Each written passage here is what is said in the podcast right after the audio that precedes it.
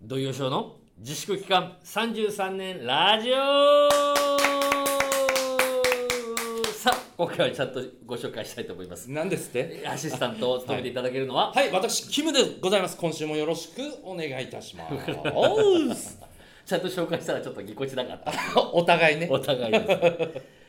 いやまあね、はい。えー、7月も半ばでございますね本当ですよねねえこれねあなたが前回誕生日だなんて言ってました僕があこの10日後ですかね誕生日ということで47歳になどういうることだから来週行ってらしてくださいよなんですかなんかいや一応ほらあんまり突然言ってもさそれこそあの間に合わないじゃんプレゼントが皆さんいやいやもうねたとえあの夏希ちゃんとかくれくれるかもしんないいじゃやんいやいや夏希なんかくれませんよはいというこ とでね土井さんあの今回トークテーマございます何でしょうえー土井善雄を形成した映画やドラマもしくはなんかほにゃららということでねあ土井善雄というこの芸人と言っていいのか役者と言っていいのかねちょっとまだ僕はあやふやではございますが、あ、はいこの今の土井善雄を形成したその DNA 的なああなるほど、うん何かねございましたら、まあちょっと芸人にこうね、うんあのなりたいなと思ったのは、うんあのー逆にちょっとテレビの方でね、まあ幼少の頃に見た、うんあの吉本新喜劇とかはいはい松竹新喜劇とかあの円達あちゃこ師匠とかの頃ですよ ねエンターさんは一つしたバカ野 郎後半か違いますよ違いますかあとお笑いスター誕生とかなんですけどねはいはいはいえでも私ちょっと形成されたなという大きな影響を受けたのは、もうこれは皆さんご存知の日本国民ならほ寅さんですよ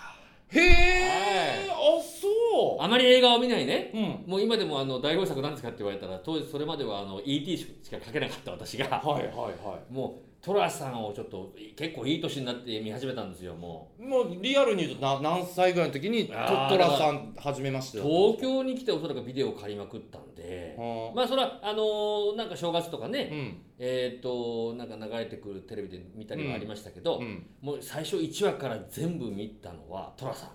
へあえなんかきっかけあったんですかそこにこうグッと引き寄せられる何かってあーでもなんかでもやっぱあれかなあのー似た匂いをまああのああいう生き方ね、うんはちょっと憧れるけどさすがに自分できないなと思うけあどーも、まあ憧れはしますね一番こうねやっぱりこう こうなんかこう自分とこうふっとこう近いなと思ったのは、うんやっぱり女性にねうん必ず毎回まあ そ振うられだてしまうっていうそうね。だねあのトラさんか両津勘吉か土井善雄かって感じです よね 両津関係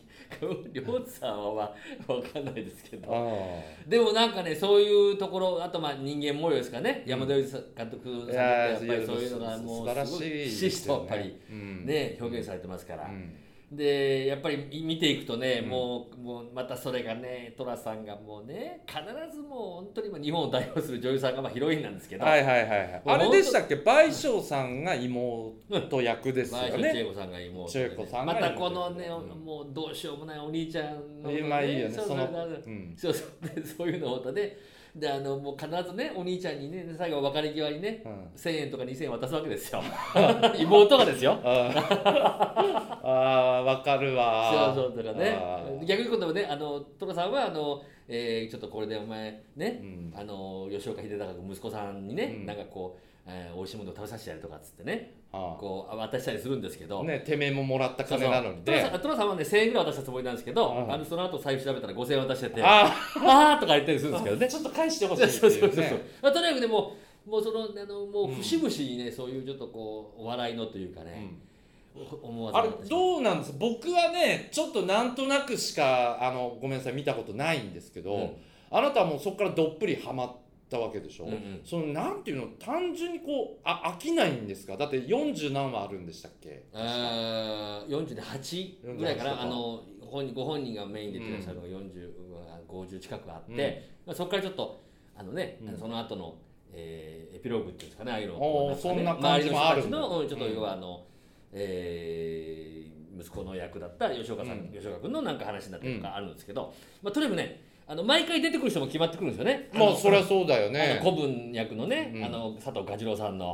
とかあねそうそうでえっとあの何えっとお寺のレレレねのおじさんうそうお寺 のレレレのおじさん龍智秀さんそういう人ですはいはい俺もよく出たなそうそうそおううであのタコ社長ねタコ社長ねあいたいた団子屋のはい親のね、うん工場の、であの必ずねあの、まあ、戻ってくる時っていうのはね、あの必ずそのえー部屋のおおお家の中でね寅さんの話話題になってるんですようん、なるほどそうするとね、今頃うん表が普通のたんびに寅さんがねこうすっと歩くわけですよあでなんとなくやっぱ入りづらい入りづらいのよやっぱあーあのね長いこと留守にしてるからでチラチラこっち見てそれもねちゃんと入ってるんですよ、うんでそこで寅さんの話をしてやっぱりああいう性格だからみんなバカ笑いしちゃうわけですよ、はいはいはいねうんそしたらそれをちゃんと聞いてるわけですよ、 うんそれ何回も通ってもうその辺のねなんかコミカルなところが面白い、お面白いね確かにねそうそうそう。ほんだらふっと帰ってくるわけですああよ。そしたらみんなね、あの急にね、そんな話してたもんだから、あ、フリーさんどうしたのあ、なんだとかって言ったらもう話聞いてたもんだから、いつもだったらさ、おお、久々みんな元気かと、うんあーっつってこれお土産だって言ってたのが、いきなり説教モードで入ってくるわけですよ。さっきのなんだあれはとそうそうそうあで、最後はもうタコ社長がああ我慢しきなくなっちゃって、なんだお前みんな心配しかけたのにおああ前帰ってきてこんなっつって、うるせえことやろうっつって大喧嘩になってー、うんですぐまた出ていこうとするっていうのだね、なんかそういうのもお決めだからお決まりなんだけど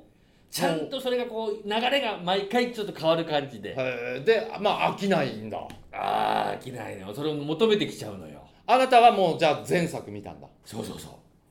特にお気に入りのこれとかあるんですああでもねちょっとねこう全体的な話になりますけど、うん俺やっぱり後半の頃って割とオンタイムで見てたりとかあったんですけどね、でも前半見るとねうん渥美清さんがね、うんまあ飛んだり走ったり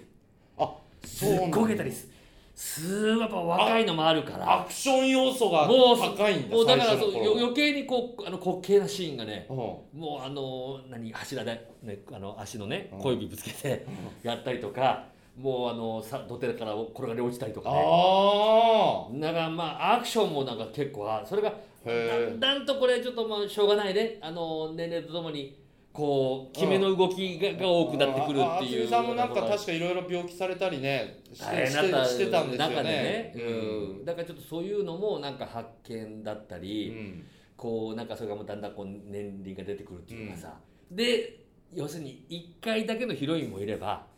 必ず2回3回出てくるヒロインもいるんですよ、うんうんうんうん。そうそうその中にね浅岡瑠璃子さんってはいおお。ね、石岡さんの元旦あのお奥さーんもちろんもちろん。あーベッキーさんですはよいこれがリリーって言うんですけどねは歌手のリリーい。うん。この人とはだけはねほう必ずこううまくいくそうになるんですよほでリリーの方も漫才じゃないんですよ、うんで家族のみんなもね前田銀さんとかも本当に「お兄さんでいいんですか?」っう。つっそたらっか前田銀さんもいたのかいいでよもねトラさんがなんて言うかっつったら「えー、本当?」っつって言うんだけど、うんでもお兄ちゃんリリーさんがお兄ちゃんのこと「いいって言ってくれてんだよ」ってみんなで言うんだけどそこでトラさんがうん。言うセリフってのがもう「リリーえまた冗談だろえーなんでお前たち俺なんかお前バカバカなこと言うんじゃねえみんな勘違いしちゃうだろ」って言ったらリリーもカチンときて。あ当たり前だろっつってなんで私があんたみたいな男お前惚れるわけねえじゃねえかってなるいうのパターンっていうのがなんかそれもおい聞いてるかあ聞いてる聞いてる。俺と被るのよわかるよだからもうねだから俺は逆に言うと食いつかなかったんだって今謎が解け たもうそういうさ要はもう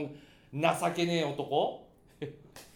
あのあなたの恋愛エピソードでもあったもんねええその他の男と前日に付き合うことになってしまったのにあったな「おめでとう」と言い言い言ったかなみたいなさあのけゲスもうねでちょっと告白しろって言われたけどね、うちょっんとかっこ箱をつけてかあの告白したいから、うんマラソン大会でね、うん上位と言われる30位以内に入ったらと思ったら下痢が続いて1週間そうで60何60位だでったっていうねで挙句の果てに1日差で告白ねそうそうそう持ってかれてそれで「おめでとう」とか言ってるまあ本当にだからねちょっといろいろ他も調べたんですけどね、うんあと俺影響された映画っていうのがねうん、チャップリン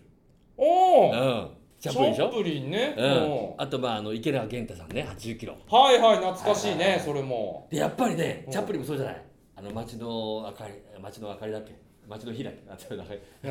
り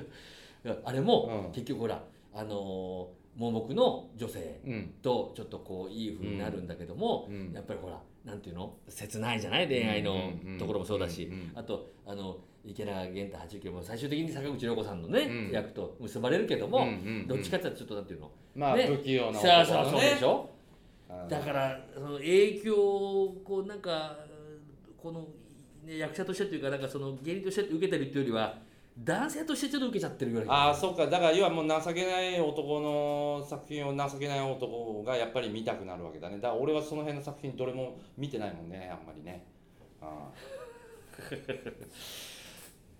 どんなどんな締めだよお前えたくさんいるんだぞおあ前だから俺見てないんだ俺のことをお前いいぞいいぞってくれる人たくさんいるんだぞお前そう、はいじゃあ次週聞きましょういやでもまあねちょっとえ影響はね受けすぎるのありますけどまあ、はいほどほどにということではいはいはいちょっとじゃあ俺もなんか月9シリーズでも見直そうかなはうん、いいと思うよ。い、はいうんありがとうござい ます気持ちが入ってねえな、えー、というわけで土曜ショーの自粛期間33でラジオでございましたはーい。